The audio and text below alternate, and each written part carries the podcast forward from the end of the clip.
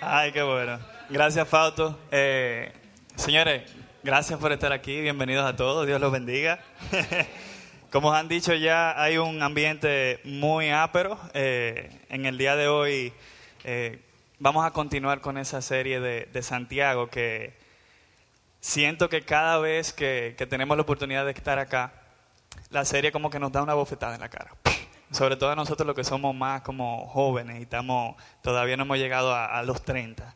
Eh, gracias, gracias. Todavía.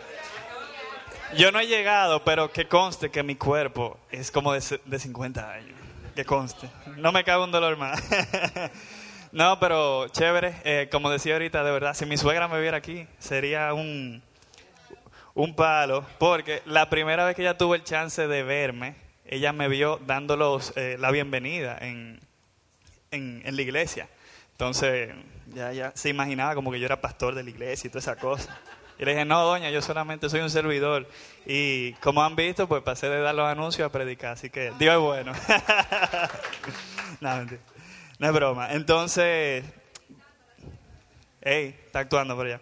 Bien, entonces, como mencionaba, eh, Vamos a entrar en, el capítulo 4 de Santiago, eh, si pueden acompañarme con, con sus Biblias, que vamos a estar durante, el, durante la prédica haciendo varias eh, anotaciones y puntualizando ciertos puntos, eh, valga la redundancia.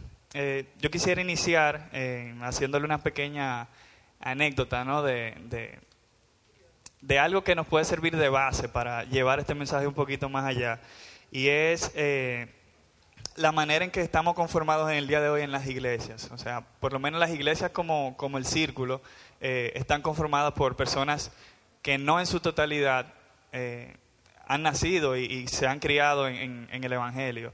Eh, hay muchas personas que tienen ese privilegio de nacer en un hogar cristiano, de crecer en una familia cristiana y tener todas esas enseñanzas a medida que van creciendo. Y eso es, me imagino que tiene que ser algo muy gratificante porque uno llega a una edad de, digamos, una edad crítica de 18 años, pongamos ese punto, en el que uno entra a la universidad y ya está saliendo como que de esa adolescencia y llegando a, ser mayor de edad.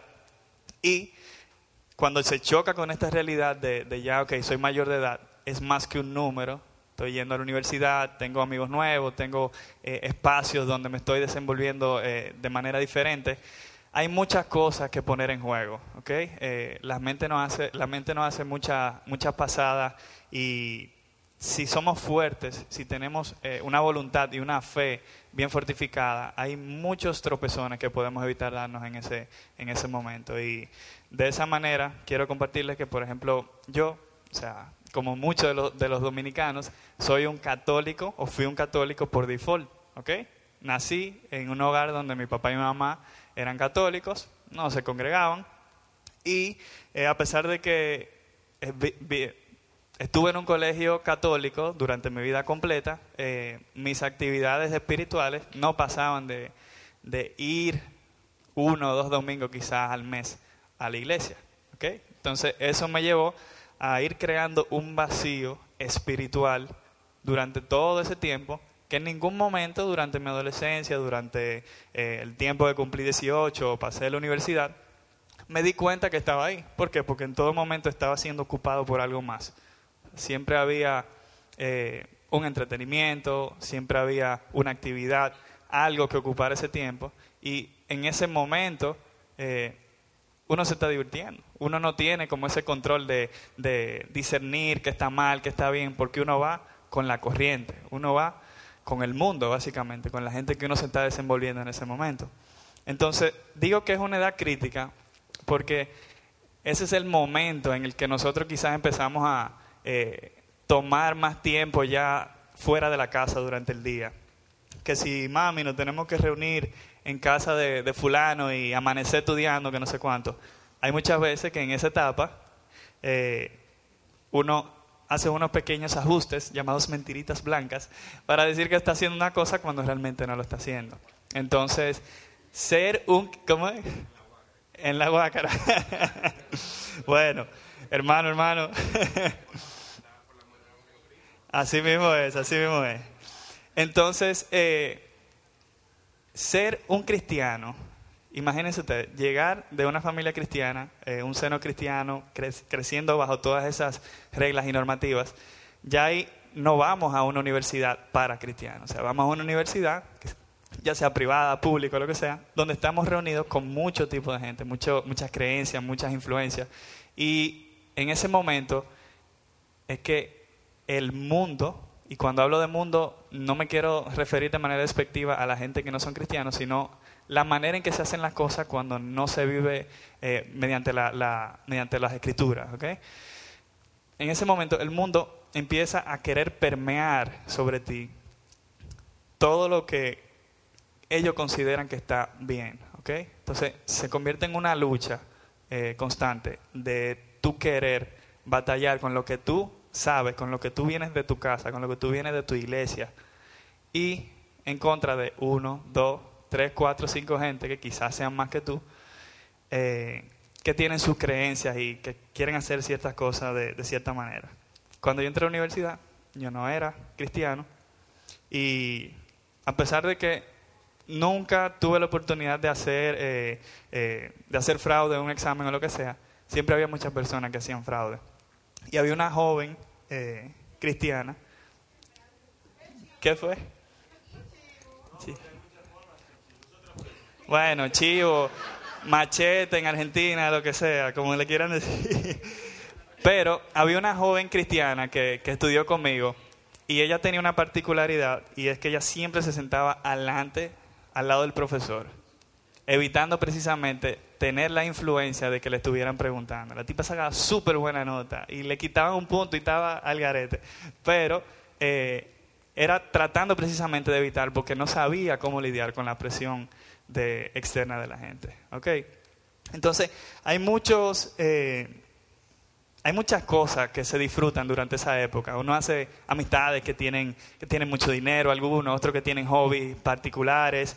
Eh, yo recuerdo, por ejemplo, que eh, tenía muchos amigos que tenían villas y no sé cuánto, y siempre estábamos en un can, básicamente. Entonces, cuando tenemos ese medio que constantemente nos, nos está saturando, nos está llevando a, a cierto punto, es muy fácil quedarse ahí estancado.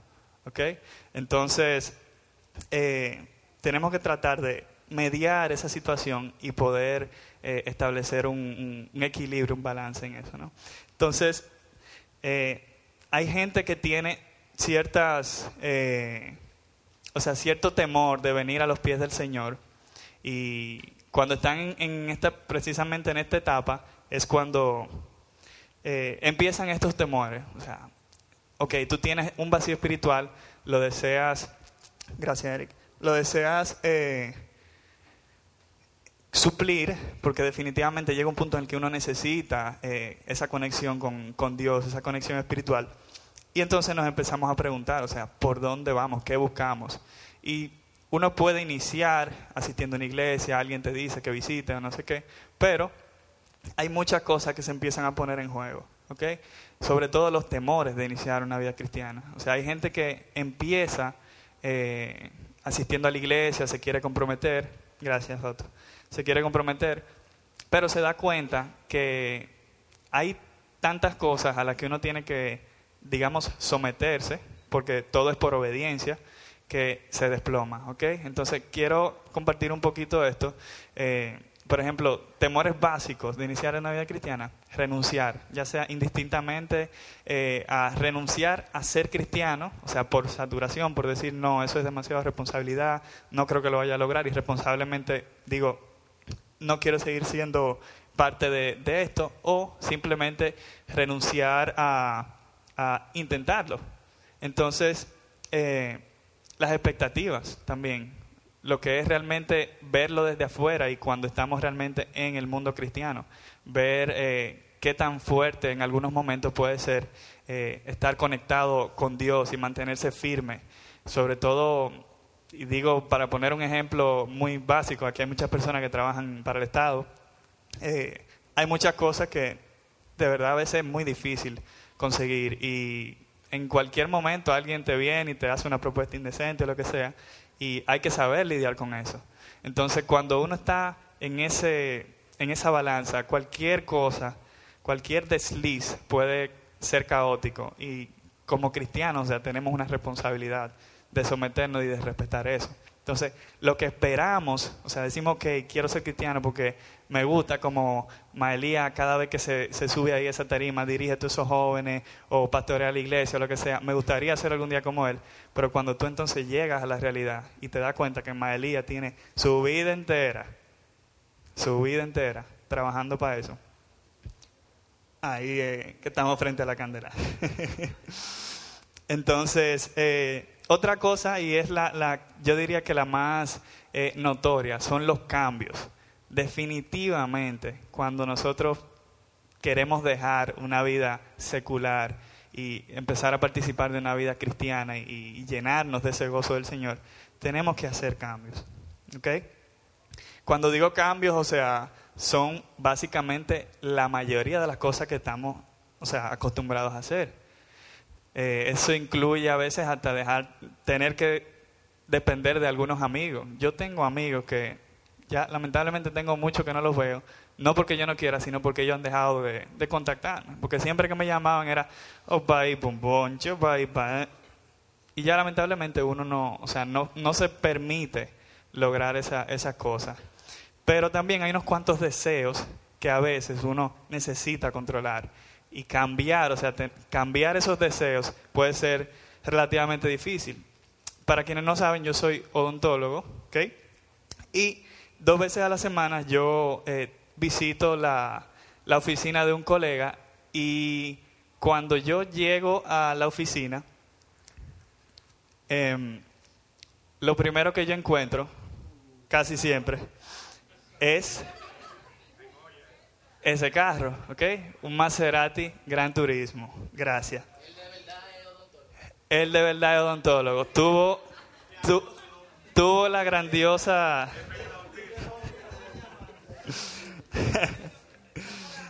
Estamos orando. No lo quiero.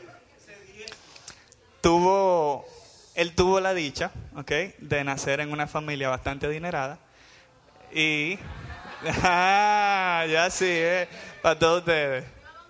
No, exactamente. Todos ustedes, pero yo tengo amigos odontólogos que andan... Eh. Entonces, eh, cada vez que yo llego a la oficina, yo encuentro ese carro parqueado de reversa ahí. Y yo digo, qué máquina, santo. Entonces, ¿qué me toca? Me toca parquear mi Corolla al lado del Maserati. Yo a veces pensaba, debería como parquear en la esquina para que... a veces me voy en metro, pero ni siquiera...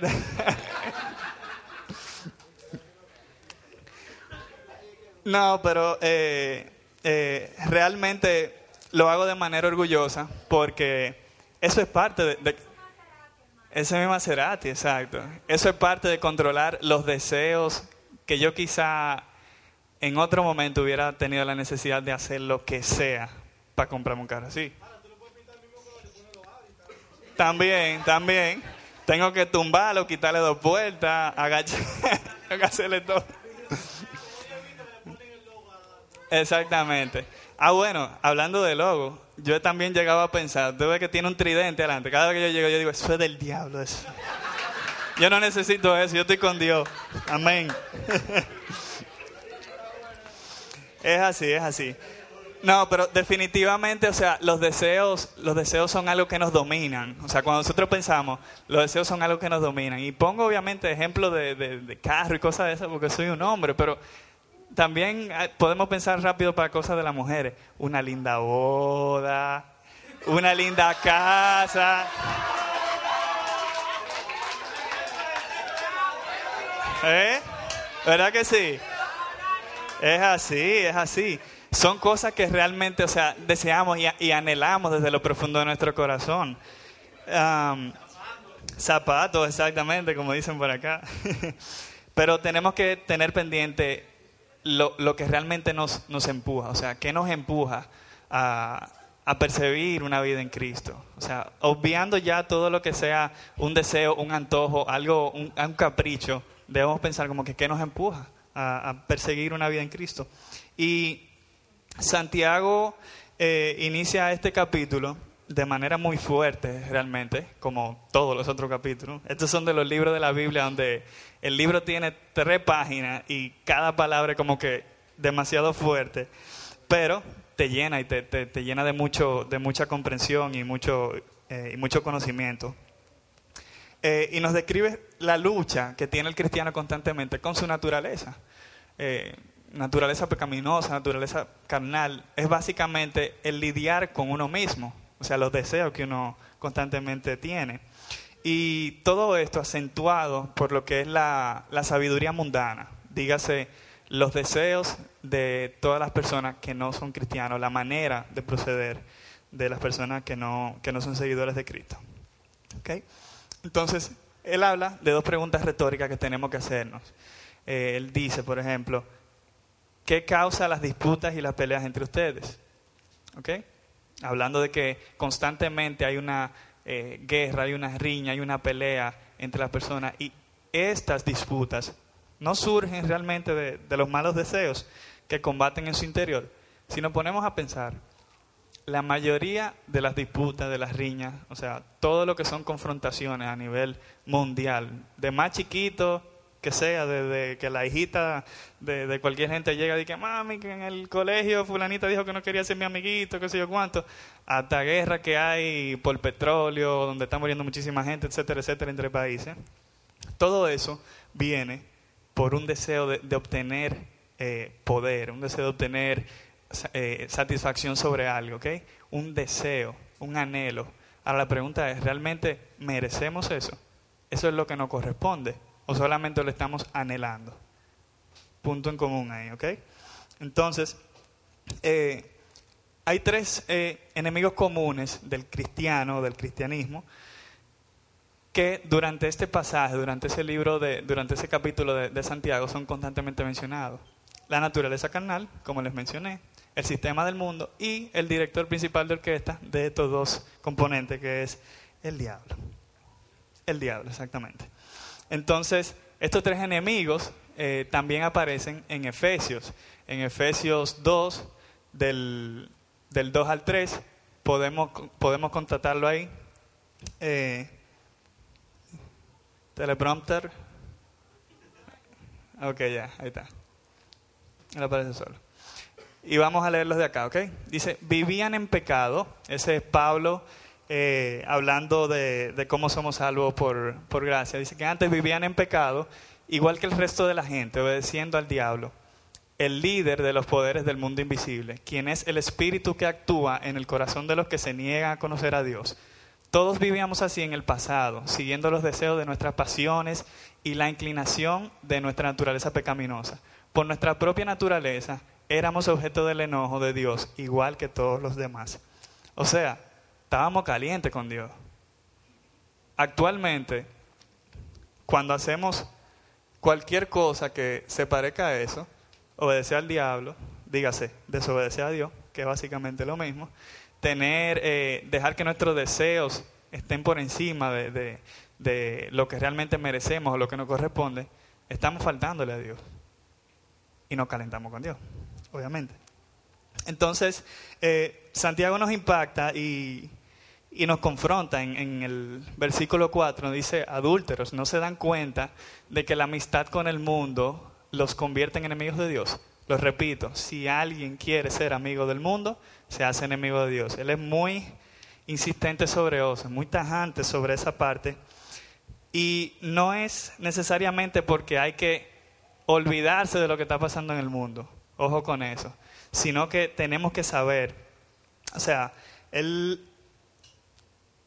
él menciona que, o sea, si vivir cristianamente correcto es tan difícil para poder, para poder saturar todo eso, o sea, tener la, la, capacidad de hacer lo correcto en situaciones donde eh, cualquier persona quizás se quebraría, Ustedes pueden preguntarse, oye, son muchas cosas, ser cristiano, esto es como medio enredado, medio difícil. Y si preguntan si es difícil, realmente sí, es bastante difícil, pero es la mejor manera de vivirlo. ¿Por qué?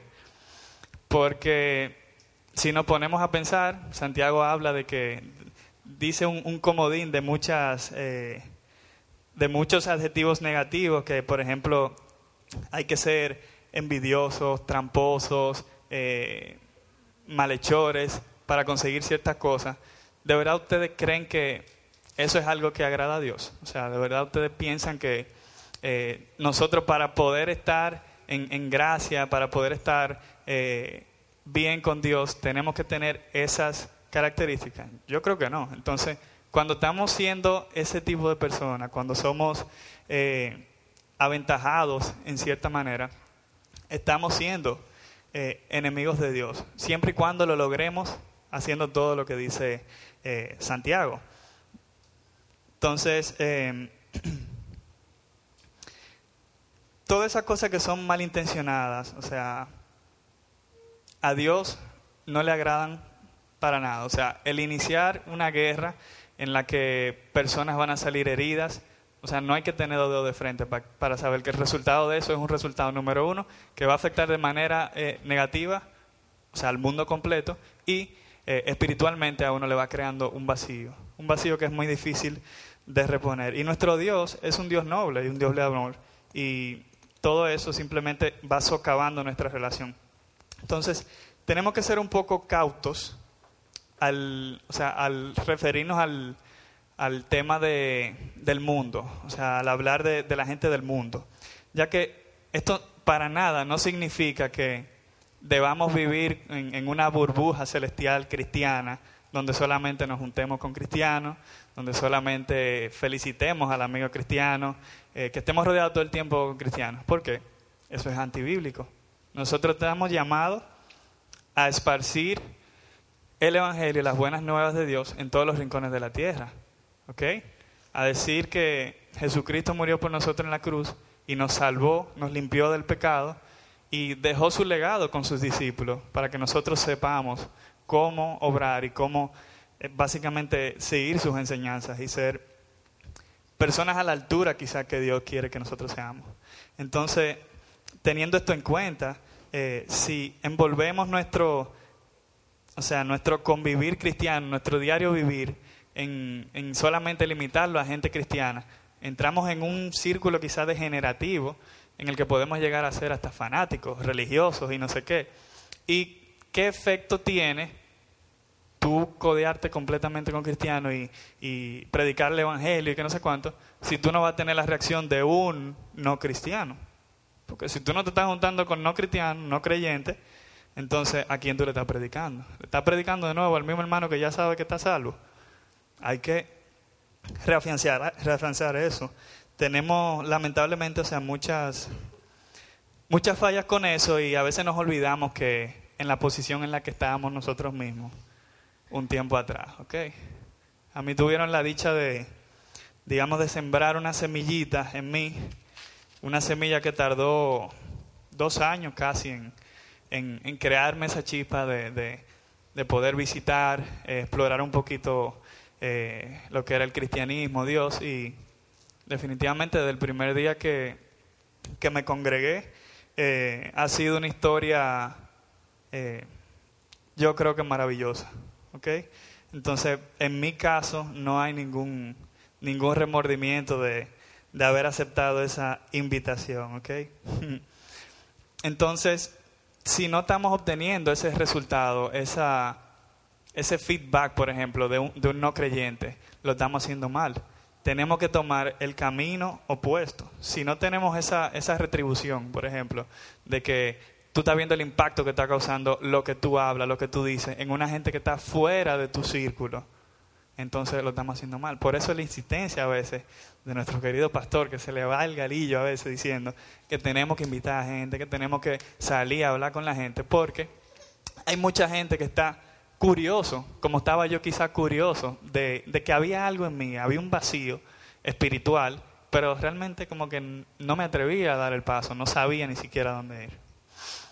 Entonces, eh, cuando Santiago también se refiere al mundo, eh, se refiere a la manera en, que los no creyentes se comportan, ¿ok? Ese, ese estilo de vida que está permeado por la oscuridad en, algunas en algunos momentos y con la fama o, la, poca fama de eh, conseguir las cosas de una manera eh, turbia o de manera rápida también. Y todo esto le pudiera llamar la atención a, la gente. El diablo es muy sucio, ¿ok? Son esos deseos, esas tentaciones que te ponen ahí mismito. Cualquiera puede caer en una tentación de una manera fácil. ¿okay? ¿Quién han sido tentados aquí y han caído? Yo. Número uno en la espalda. Muchas cosas. Muchas veces están en situaciones donde quizás por eh, cualquier eh, empujecito adicional de lo que sea, uno cae. ¿ok? Pero lo que uno no se da cuenta es que a veces es uno mismo que se deja llegar a esa situación. ¿ok? Entonces, eh, ¿qué tan difícil es reconocer eso? Se requiere fe, se requiere estar conectado a una vida espiritual. Si nosotros no tenemos esas herramientas, es muy fácil que simplemente estemos en ese mundo, en ese mundo, como llaman, y ni siquiera nos demos cuenta. ¿Ok? Em, si descuidamos nuestro corazón y decimos, bueno, eso pasó una vez, no puede pasar de nuevo, no va a pasar de nuevo, y chin a chin le vamos dando cabida a eso y nos vamos echando un poquito hacia ese punto intermedio donde a Dios no le gusta que estemos, porque ahí estamos jugando a ambos bandos y eso definitivamente es algo un poco hipócrita. Eh, cuando estamos en ese punto nos empezamos a desligar chin a chin, chin a chin, chin a chin. Cuando nos damos cuenta, estamos completamente del otro lado, sin darnos, sin darnos particularmente eh, ningún indicio. Y en ese momento estamos engañando a Dios, literalmente, con Satanás y convirtiendo eh, adulterio. O sea, Él nos llama adúlteros. Cuando adulteramos es que hay algo que está, eh, está permeado, está eh, contaminado. ¿ok? Entonces, en ese momento en el que nosotros estamos contaminados, tenemos que saber que hay formas de nosotros recuperar eso. ¿ok? Si continuamos orando de la manera no indicada, pidiendo las cosas que realmente no queremos, sino que deseamos, eh, anhelamos o creemos que, que, queremos, entonces ahí estamos haciéndolo todo mal, todo mal, todo mal. Entonces cuando Dios no nos responde hacia eso que nosotros estamos pidiendo, nosotros empezamos a alejarnos de Dios porque no nos dando la cosa que nosotros creemos que queremos. Y cometemos ese adulterio espiritual del que, del que se habla ahí. O sea, se contamina la esencia de, del, del ser humano. Entonces destaca Santiago también eh, lo que sería el talón de Aquiles de la sociedad moderna, no solamente del mundo en aquella época, sino del mundo en la sociedad moderna, la falta de humildad, que se transfiere como arrogancia. Eh, cualquiera persona, cualquier persona que llega eh, con este, con este, con esta característica de, de ser arrogante, o sea, no se puede literalmente hablar con una persona que es así. Tiene, es una persona que tiene delirios de grandeza. Cualquier cosa que tú le digas, simplemente la anula. Imagínate, una persona es incómodo. Imagínate si todo, todo, todas las personas que uno conozca a su alrededor son así. Se vuelve un medio difícil en el cual estar. Pero nosotros podemos ser luz en ese, en ese, en ese espacio. ¿Ok? Paola tiene una pregunta.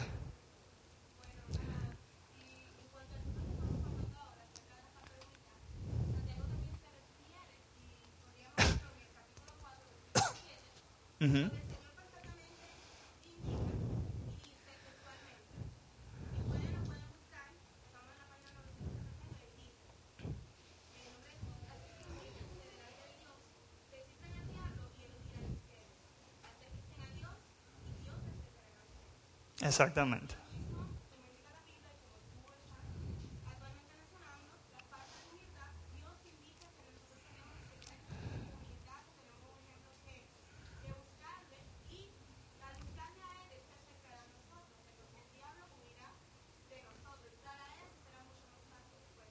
Es así. Así mismo, amén, amén. Gracias, Paola, por ese aporte. Eh, precisamente, o sea, a pesar de ser tan dura la, las palabras de Santiago, Él no nos deja vacíos. O sea, Él nos da las herramientas para nosotros poder combatir eso. Y terminando un poquito con, con lo de la falta de, de humildad de las personas, yo tengo un amigo que dice, que me dijo una vez que cuando una persona tiene problemas de actitud, usualmente esa es la última persona que se da cuenta de que tiene un problema. Entonces, si estamos mal y nos dicen que estamos mal, hay que considerarlo, hay que abrirnos a la posibilidad. Eso es como una adicción, hay que aceptar que tenemos un problema. ¿Ok? Entonces, así mismo como mencionaba eh, Paola, Santiago sí nos da soluciones. Nos da soluciones en el, del 7 en adelante. Y para comenzar nos dice, resistan al diablo y él huirá de ustedes. Tenemos muchas maneras de, resistir al diablo. O sea, hay muchas ocasiones en las que cada uno de nosotros indistintamente puede resistir. Porque los problemas de Diego no son los mismos problemas míos, las tentaciones de Diego no son las mismas tentaciones mías. Entonces tenemos que saber en qué punto nosotros estamos deslizándonos un poquito más hacia allá y resistir eso, crear una barrera, crear una pared, entrar en oración, refugiarse con un hermano, ¿ok? Eso ayuda bastante. Y en segundo lugar, oren, acérquense a Dios y Dios se acercará a ustedes. O sea, esa es la cosa más bella y más asombrosa que tiene eh, nuestro Señor Dios. O sea, Él siempre está dispuesto a esperarnos, ¿ok? Siempre está listo y Él anhela establecer una relación, una amistad con todos nosotros, ¿ok? Una amistad profunda. Entonces, cuando hablo de amistad profunda, cuesta lo mismo que desarrollar una amistad profunda con alguno de nosotros. Es un camino largo. Hay que probar muchas cosas a lo largo del tiempo para realmente sentirnos que, merecemos esa amistad. Y eso es lo mismo con Dios, ¿ok? Entonces, eh, pensemos un segundito, ¿qué te hace vivir como la gente del mundo? Eso es algo que, que nos llevamos para poder analizar y cortar, crear murallas alrededor de eso. ¿De acuerdo? Dicho esto, yo creo que debemos tomarnos unos minutitos y, y orar.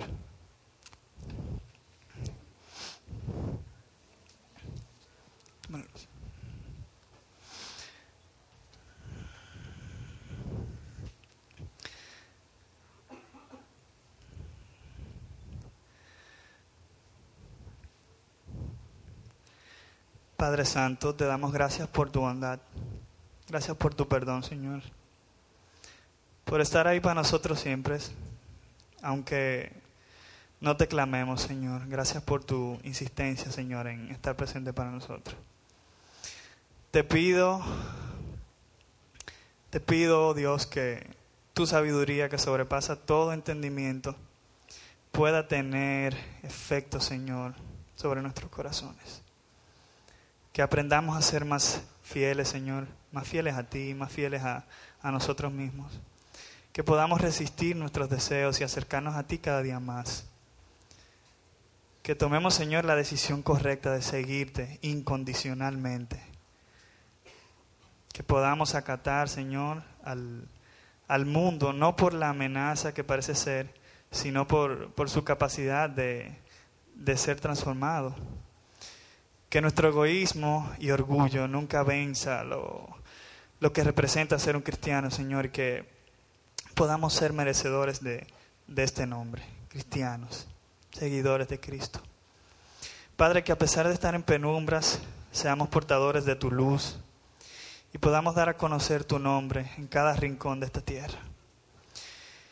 Y si alguno de ustedes se, siente listo para hacer este compromiso y, aceptar al Señor en, en su corazón, permanezca orando y si desea al terminar eh, el mensaje se puede acercar a mí o cualquiera de los que servimos acá y te queremos acompañar en este viaje que cambiará tu vida. Porque solo Dios puede lograr una transformación real en nuestro ser. Eso es importante saberlo. Aleluya, Padre Santo, aleluya. Tuya es la gloria, mi Dios. Tuyo el reino. Todo esto lo pedimos, Señor, en el nombre de tu Hijo Jesús. Amén.